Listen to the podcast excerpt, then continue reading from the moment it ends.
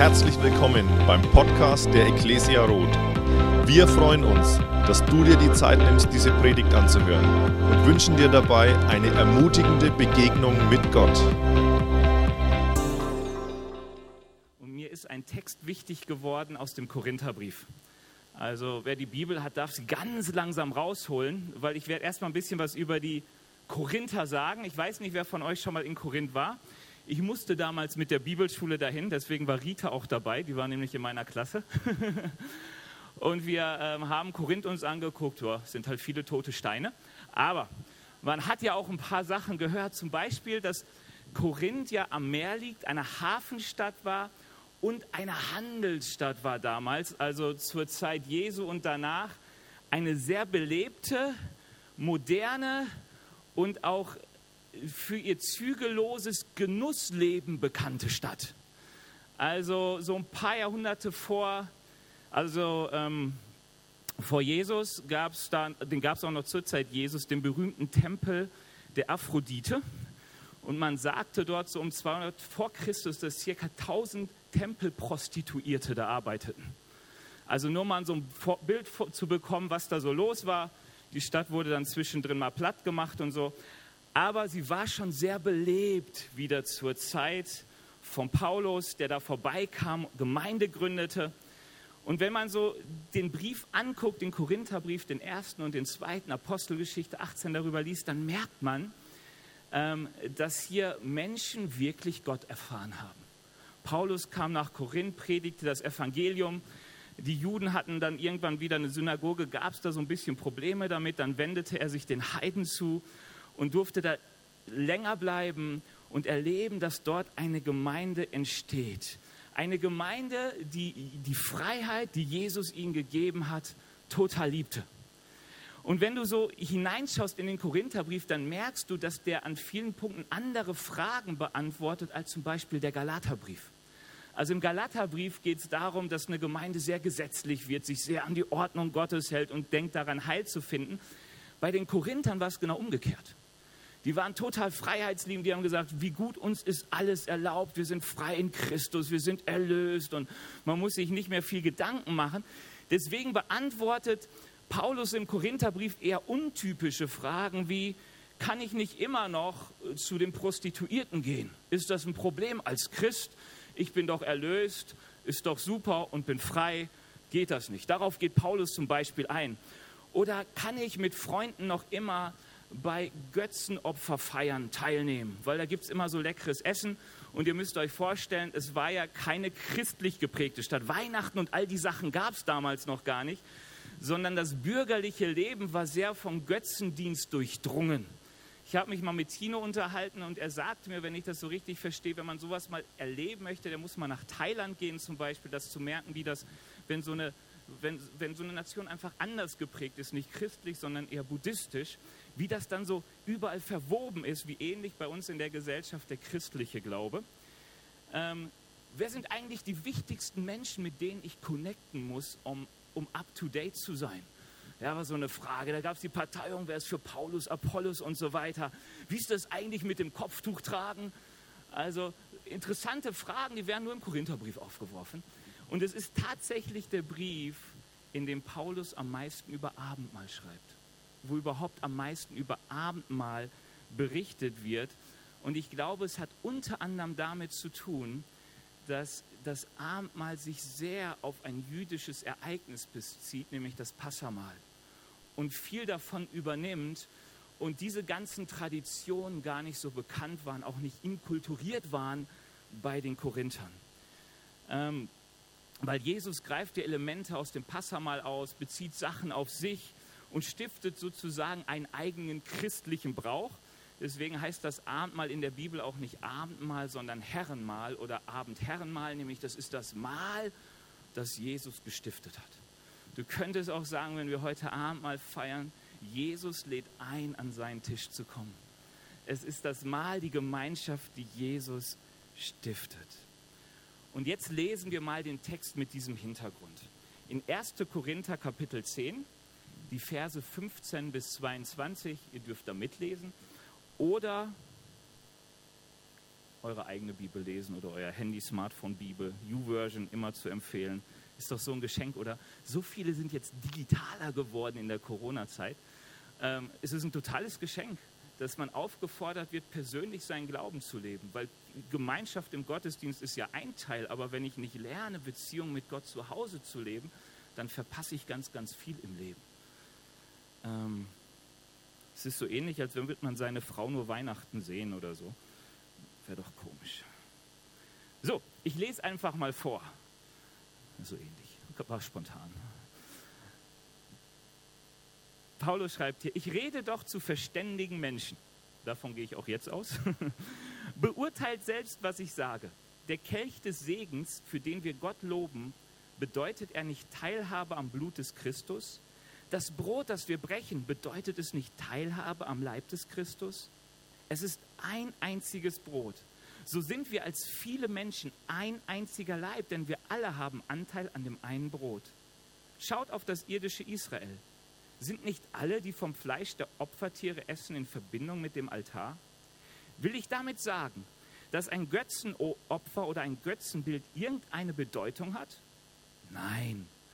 Aber was sie opfern, das opfern diese Leute Dämonen und nicht Gott. Ich will aber nicht, dass ihr in Kontakt mit Dämonen kommt. Ihr könnt doch nicht aus dem Kelch des Herrn trinken und aus dem von Dämonen. Ihr könnt doch nicht am Tisch des Herrn Anteil haben und am Tisch von Dämonen. Oder wollen wir den Herrn zur Eifersucht reizen? Sind wir nicht etwas, sind wir etwas stärker als er? Also ihr merkt schon, hier geht es nur peripherie, so, so, so nebenbei ums Arm. Mal eigentlich beantwortet Paulus hier, wiederholt die Frage, wie ist das mit Mahlzeiten, die Götzen geopfert sind, darf ich da als Christ teilnehmen oder nicht?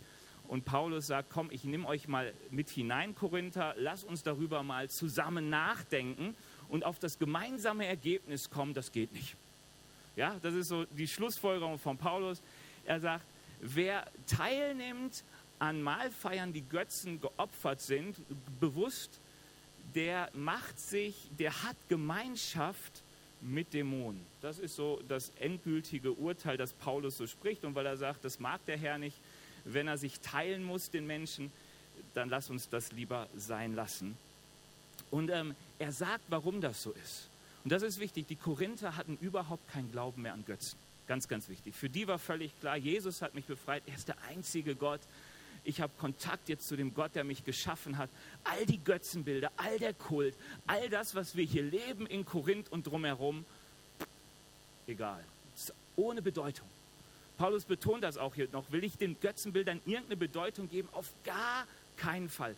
Also die Korinther stellen nicht die Frage, weil sie ihm überlegen waren, vielleicht doch ein bisschen Götzendienst zu machen oder so, sondern ihnen war klar, wir sind mit Jesus unterwegs, ist unser Gott, wir haben mit den anderen nichts zu tun. Und genau darin sahen sie die Freiheit. Sie sagten, hey, wenn wir ein leckeres Essen essen, also den Götzen wurde ja gutes Essen geopfert, Fleisch und Wein, das kam dann auf den Tisch und wurde verspeist. Den hat man nicht die schlechten Sachen gebracht, die vegetarischen, sondern die guten. Deswegen kann man die Frage ja so aus diesem Genusshintergrund verstehen. Das war auch noch gesellschaftlich anerkannt. Man aß damals eigentlich nie alleine. Also was wir so kennen, mein Abendessen zu Hause, das kannten die gar nicht, sondern es war normal, dass man sich gegenseitig einlud, dass man Mahlfeiern veranstaltet und oft auch diese Feier dann zum Beispiel dem Götzen so und so oder den Gott Apollo und so weiter weiter. Und Paulus sagt hier so etwas, was wir wahrscheinlich kennen unter mitgehangen, mitgefangen. Ähm, weißt du, wenn du beim Mahl bist, dann verkündest du dieselbe Botschaft, die dieser Götze ver verkündet. Also wäre ich damals Pastor in Korinth gewesen und ich hätte gesagt, oh, mein Nachbar, der macht so ein richtig tolles Mahl, da gibt es Wildschwein und alles Mögliche und das ist dem Götzen Apollo geopfert und ich hätte gesagt, ist halt kein, kein Problem, ich glaube nicht an den Götzen, ich gehe da einfach hin und werde noch schön evangelisieren, aber dabei lecker essen.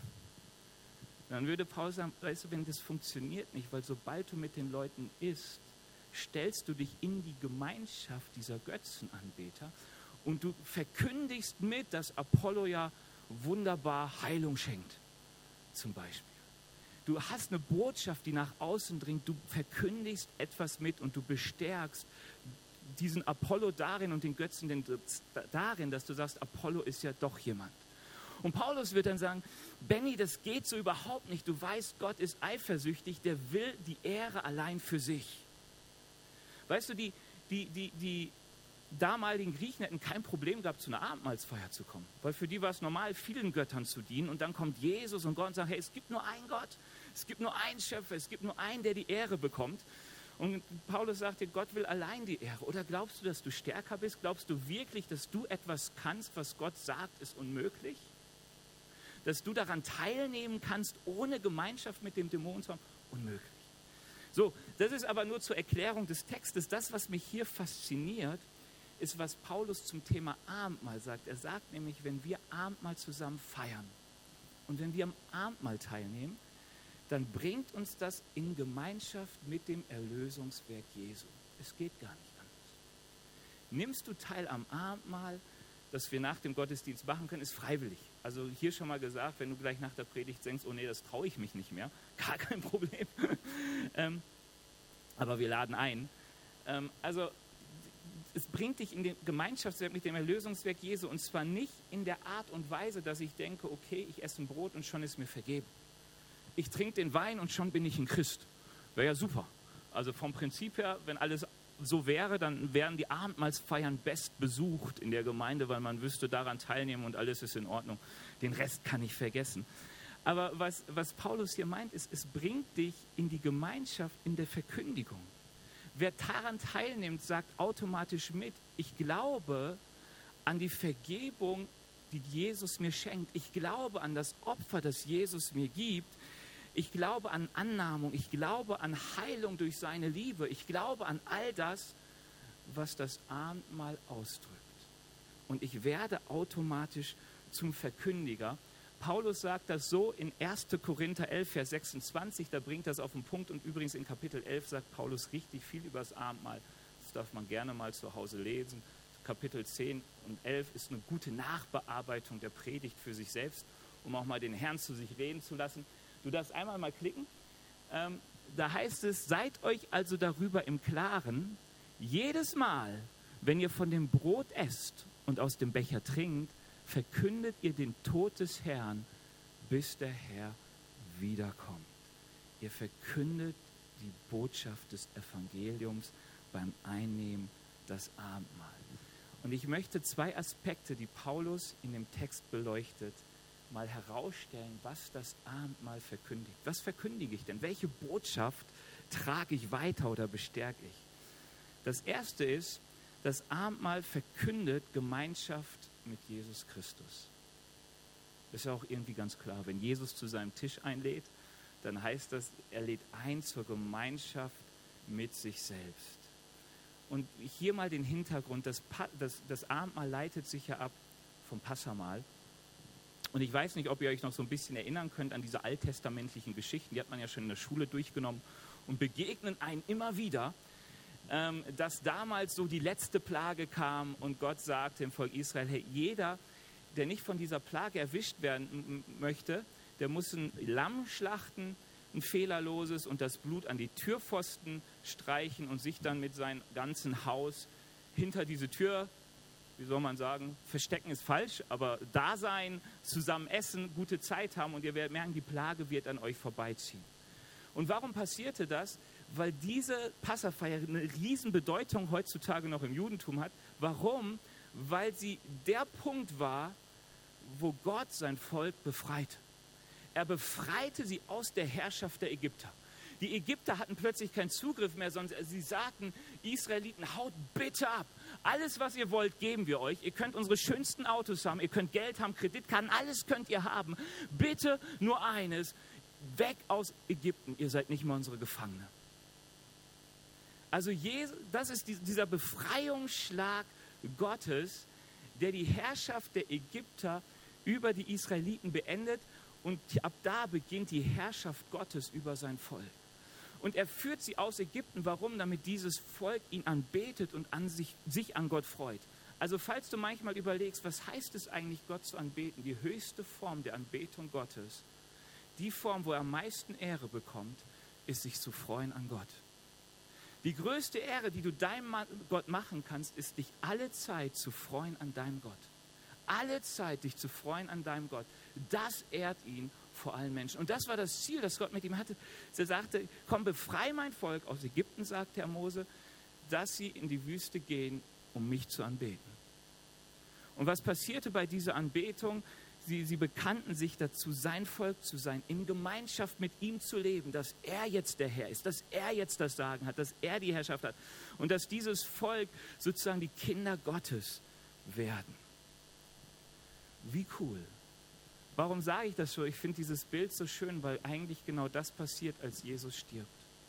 Als Jesus stirbt, reicht er uns die Hand und sagt, ihr habt jetzt die Möglichkeit, aus der Versklavung der Sünde, aus diesem Machtbereich der Welt, der euch immer wieder hineinbringt, alte, böse Egoisten zu sein, herauszuretten und in Gemeinschaft mit Gott zu treten. Aus Leuten, die fern von mir sind, können meine Kinder werden. Ihr dürft die Liebe Gottes erfahren als seine Kinder. Und ihr dürft mit ihm in Gemeinschaft leben. Wir dürfen miteinander das Leben teilen und wir dürfen gemeinsam alles dafür tun, dass Gott die Ehre bekommt. Das ist die Botschaft eins vom Abendmahl. Gemeinschaft bekommen wir durch Christus. Warum? Weil wir die rettende Liebe Jesu annehmen. Weil wir Jesus die Hand reichen und sagen, ja, ich will dich in meinem Leben. Du sollst mein Herr sein. Ich will nicht mehr gefangen sein in diesen ganzen Elementen dieser Welt. So sagt glaube der Epheserbrief sondern ich möchte jetzt mit Gott unterwegs sein. Ich will als sein Kind ihm folgen. Ich will ihn lieb haben, Gemeinschaft mit ihm haben. Und ich finde, das ist so ein Geschenk. Und immer wenn du auf diesen Tisch guckst, dann weißt du, ah, er ist mit Liebe bereitet. Und er hat richtig gute Sachen da, in dem Fall sogar Wein, Traubensaft und Brot. Aber dieser Tisch lädt ein. Dieser Tisch lädt ein. Ich finde es so cool, gedeckte Tische, an denen ich nicht eingeladen bin, sind doof. Aber so, wenn man bei einer Hochzeit eingeladen ist und den Tisch sieht und dazukommen darf und essen darf, dieser Tisch, will Gott sagen, er ist reich gedeckt, er lädt dich ein, weil Gott uns immer wieder ruft und sagt, willst du nicht mit mir in Gemeinschaft treten? Darf ich dein Herr sein? Willst du die Liebe, meine Liebe als Kind erleben? Wie die Liebe eines Vaters zu seinem Kind. Es ist so ein Geschenk, mit Christus unterwegs zu sein. Es ist so ein Geschenk, zu hören, was wirklich Leben bringt und was Leben nicht bringt. Ich liebe es, dass wir unter der Herrschaft Jesu gestellt werden dürfen. Weißt du warum? Weil Jesus es gut meint mit uns und auch wirklich weiß, was gut ist für uns. Er weiß es wirklich. Lass uns ehrlich sein, wir wissen es oft nicht, unsere Eltern wissen es oft nicht, unsere Freunde wissen es oft nicht. Der, der wirklich weiß, was gut für uns ist, von A bis Z, ist Jesus. Und der Tisch lädt ein, komm in Beziehung mit mir. Trete ein in die Gemeinschaft. Mein Blut hat Vergebung gesprochen. Mein Blut hat alles dahergebracht, dass du mit mir in Gemeinschaft treten darfst. Die Christen damals haben dieses Mahl täglich gefeiert. Täglich. Täglich. Täglich. Täglich. In der ersten Zeit wurde täglich kamen sie zusammen, um das Brot zu brechen. Täglich. Warum? Weil sie feierten das, was sie in Christus erlebt haben. Ich bin gerettet nicht mehr versklavt. Ich darf Gemeinschaft haben mit meinem Gott. Ich bin sein Kind. Wir danken für das Blut Jesu. Wir danken für die Gabe, die Jesus uns gegeben hat. Wow. Und wenn du teilnimmst am Abendmahl, bist du genau ein Botschafter davon. Ich darf teilnehmen, nicht aufgrund meiner Werke, sondern weil Jesus für mich gestorben ist. Das zweite, Botschaft, die das Abendmahl trägt und die der verkündet, der daran teilnimmt, ist, er verkündet die Gemeinschaft mit Christen. Also du, es verkündet die Gemeinschaft mit Jesus Christus, aber es verkündet die Gemeinschaft mit Christen. Und das ist interessant schon beim Passamal. Wir wissen, nachdem so die Ägypter Israel aus ihrem Land geschickt haben mit allen möglichen Menschen, waren sie ein Volk. Sie gingen gemeinsam einen Weg. Und überall, wo Leute versuchten, sich mal abzuspalten, die einen sagen, ich habe keinen Bock, ich mache alleine weiter, das hat nie funktioniert. Sie waren ein Volk. Und Jesus ruft, wenn wir zu ihm kommen, nicht nur zu sich, sondern er ruft dazu, eine Gemeinschaft zu sein, Gemeinde zu sein, miteinander unterwegs zu sein. Und ich glaube, ich muss dazu was erklären, weil der Begriff von Gemeinde und Gemeinschaft, wird in der Bibel vielfältig gebraucht. Zum Beispiel gibt es die Braut Christi. Habt ihr das schon mal gehört? Davon berichtet zum Beispiel die Offenbarung, dass äh, Christus seine Braut in Empfang nimmt. Was heißt das? Das heißt, dass alle Menschen, die jemals gelebt haben und Beziehung zu Gott haben, irgendwann mal sich zusammen im Himmel treffen. Und das ist die Braut Christi. Wird auch manchmal die Gemeinde genannt, aber es ist eine ganz geistliche Größe. Was meine ich mit geistlich? Die kennt einzig und allein Gott. Die ist absolut unsichtbar für uns.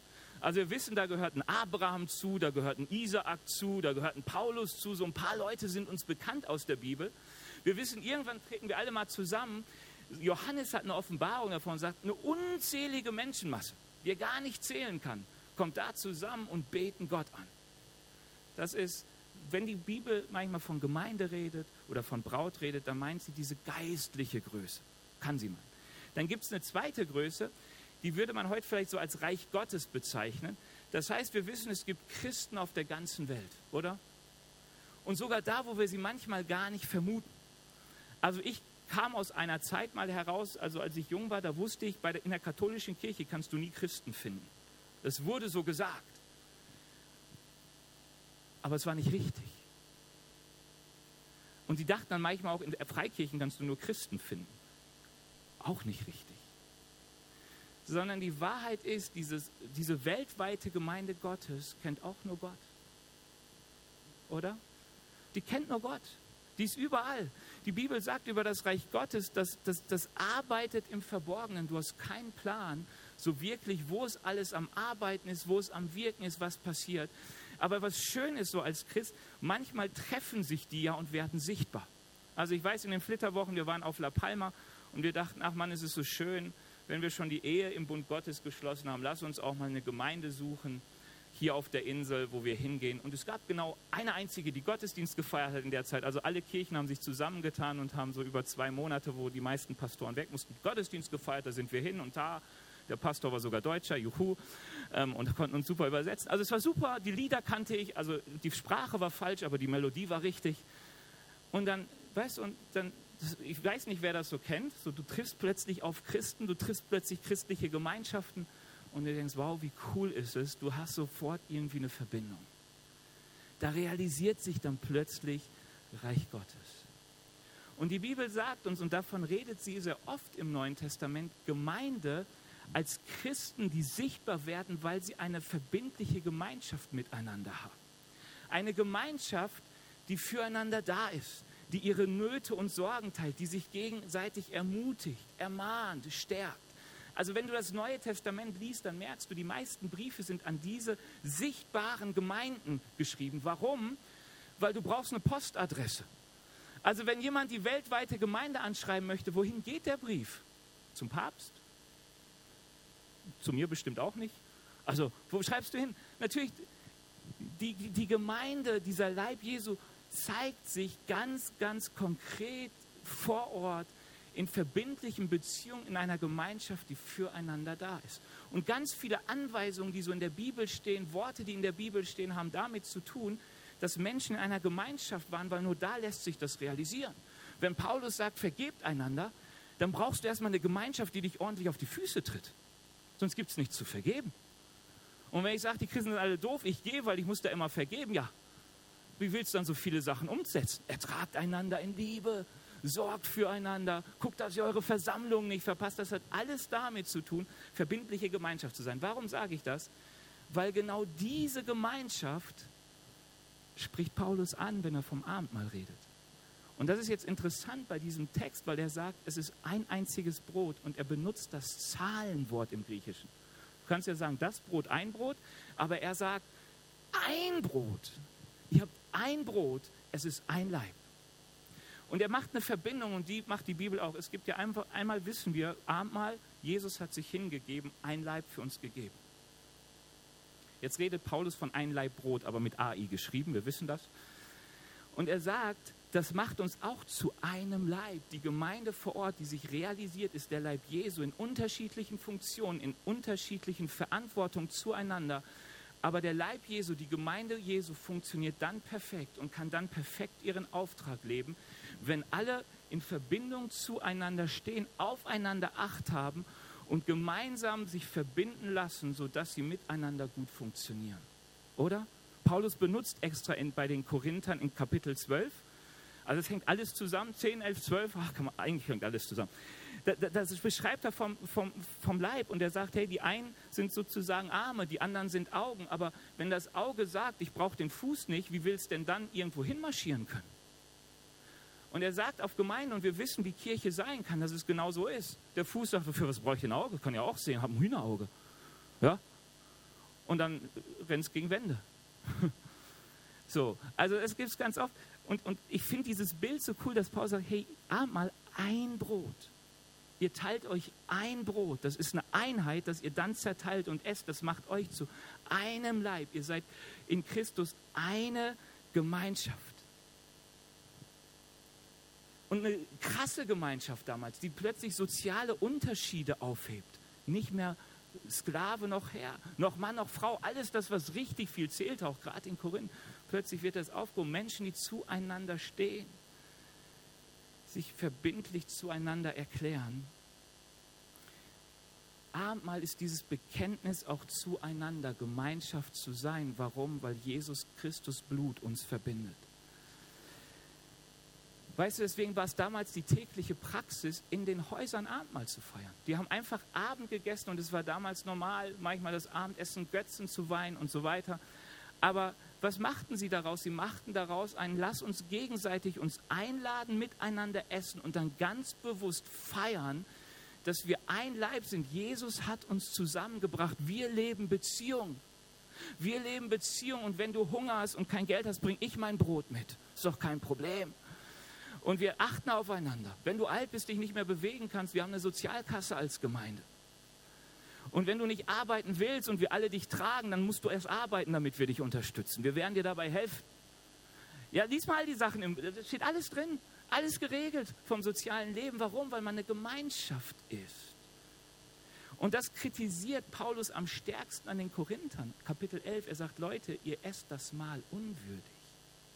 Warum? Wenn ihr nämlich zusammenkommt, um zu essen, sind die einen schon satt, weil die so viel zu essen haben, die haben den Genuss gelebt. Die anderen haben aber nichts und hungern. Leute, ihr seid eine Gemeinschaft. Ihr verkündet eine Botschaft Christi, nämlich dass Jesus euch zusammengebracht hat und unter euch eins herrscht, die Liebe Gottes. Das ist die Liebe, die Jesus darin gezeigt hat, dass er sich hingab, als wir noch Sünder waren. Das ist die Liebe, die den anderen höher achtet als sich selbst. Oh, ich habe nur ein Brot, dann nimm du es, ich hungere gerne. So die Theorie. Weißt du, ich glaube, das fordert uns heraus, weil die Menschen damals noch naturmäßig viel gemeinschaftlicher unterwegs waren als wir. Jetzt sind wir ganz individualistisch und der Geist unserer Zeit ist, das ist alles meins, mein Abendmahl, mein Dings, meine Gemeinschaft mit dem Herrn. Wir sind echt herausgefordert zu sagen, lass uns Gemeinschaft sein. Lass uns Gemeinschaft sein. Deswegen gab es bei uns nie ein Online-Abendmahl.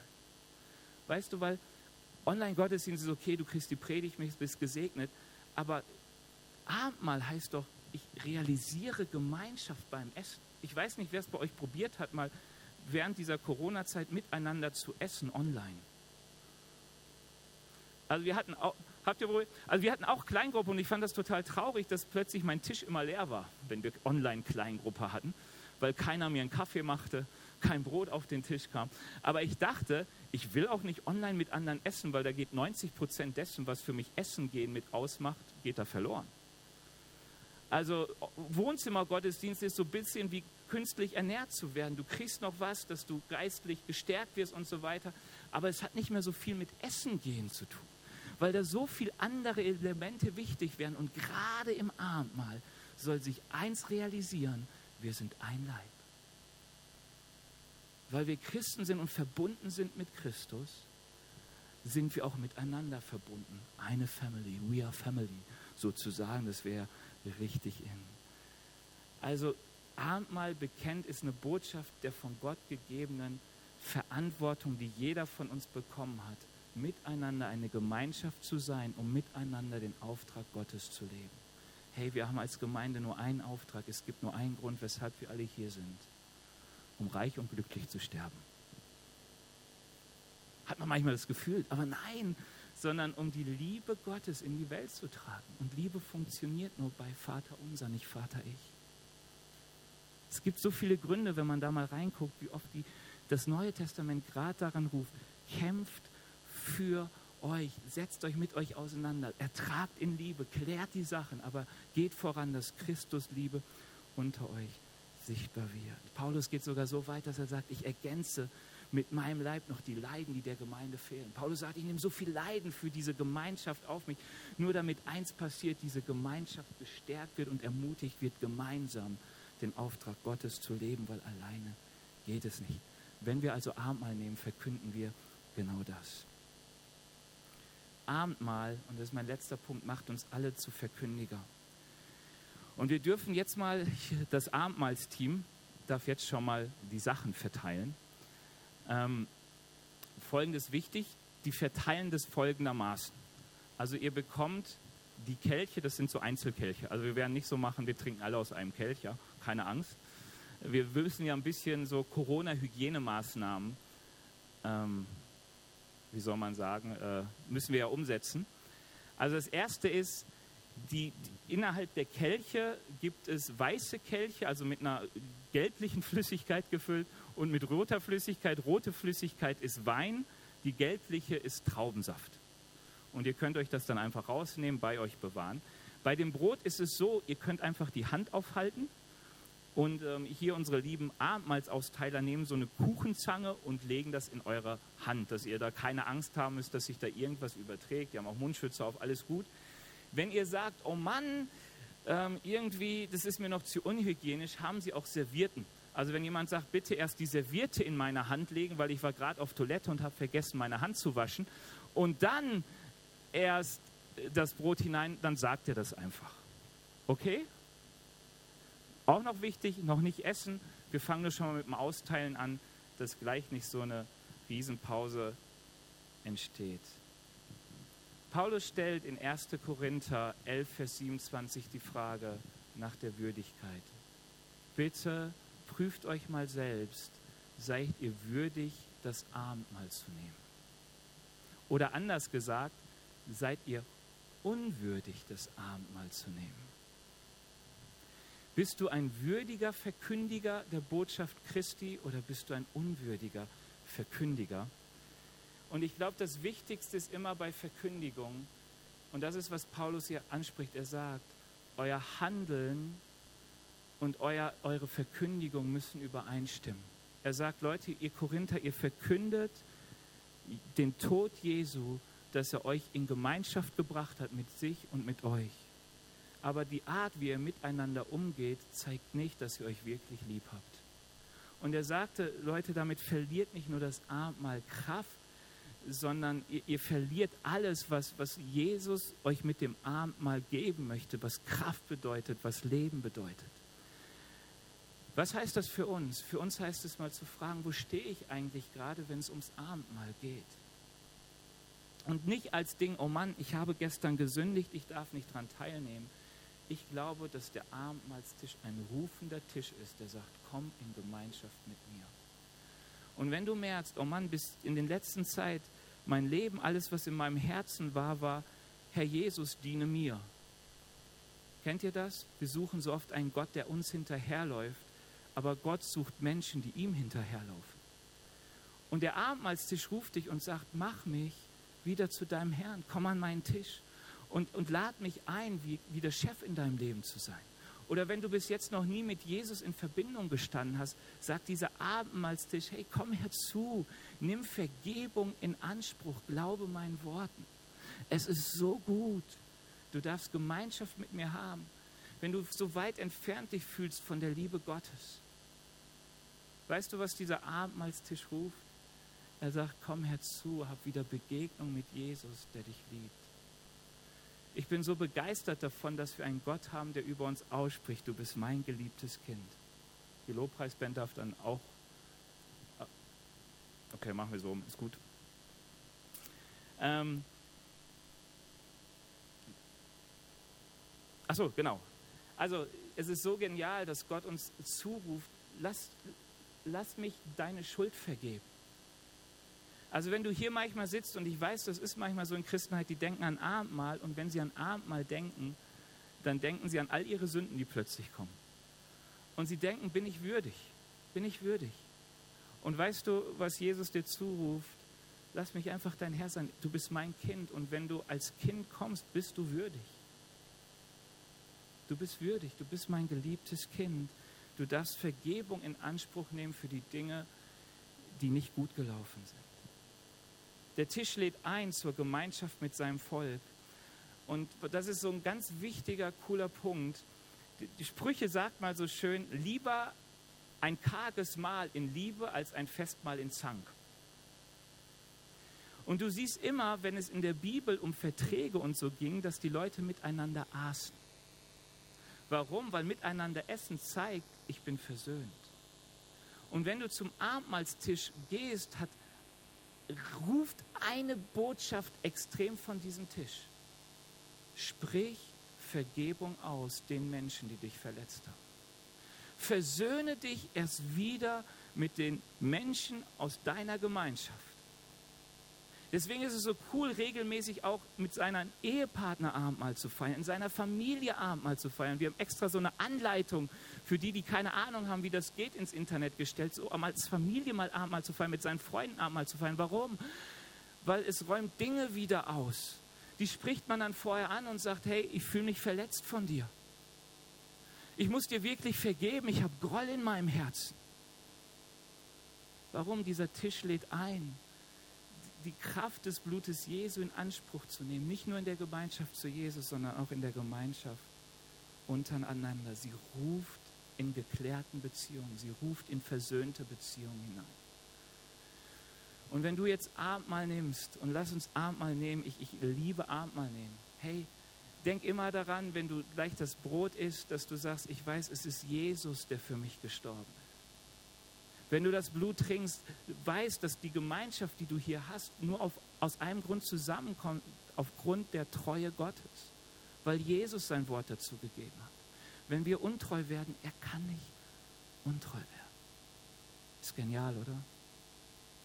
Okay, ich werde jetzt beten.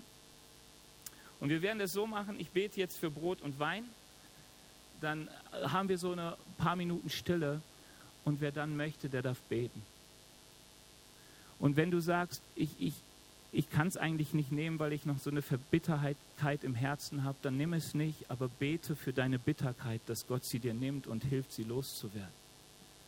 Wenn du merkst beim Gebet, Mann, ich lebe einfach nicht bei Gott, ich lebe weit entfernt, weil mir Sünden wichtiger sind als mein Herr. Das gibt es manchmal, oder? Dann nimm das Abendmahl nicht, aber bitte Gott, dass er dich wieder zieht und, und das, was dich hindert und dir plötzlich so wichtig ist, dich nicht mehr so wichtig sein lässt. Lass uns beten. Herr Jesus, ich danke dir dafür, dass du uns dieses Mal wirklich gestiftet hast, dass du uns in Gemeinschaft mit dir rufst, dass du so diese Erinnerung gegeben hast, dass Vergebung möglich und nötig ist, dass wir in Gemeinschaft leben mit dir und miteinander. Ich bitte dich jetzt, dass du Brot und Wein segnest und den Saft. Herr Jesus, dass wir ganz neu erleben, was es heißt, dein Kind zu sein, gereinigt zu sein durch dein Blut.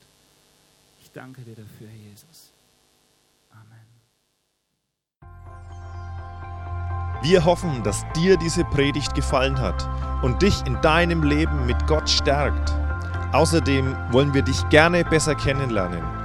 Dazu bist du herzlich eingeladen, unsere Sonntagsgottesdienste um 10 und 17 Uhr zu besuchen. Schau doch mal auf www.ecclesia-rot.de vorbei oder auf den sozialen Medien unter Ecclesia Rot. Wir freuen uns auf dich.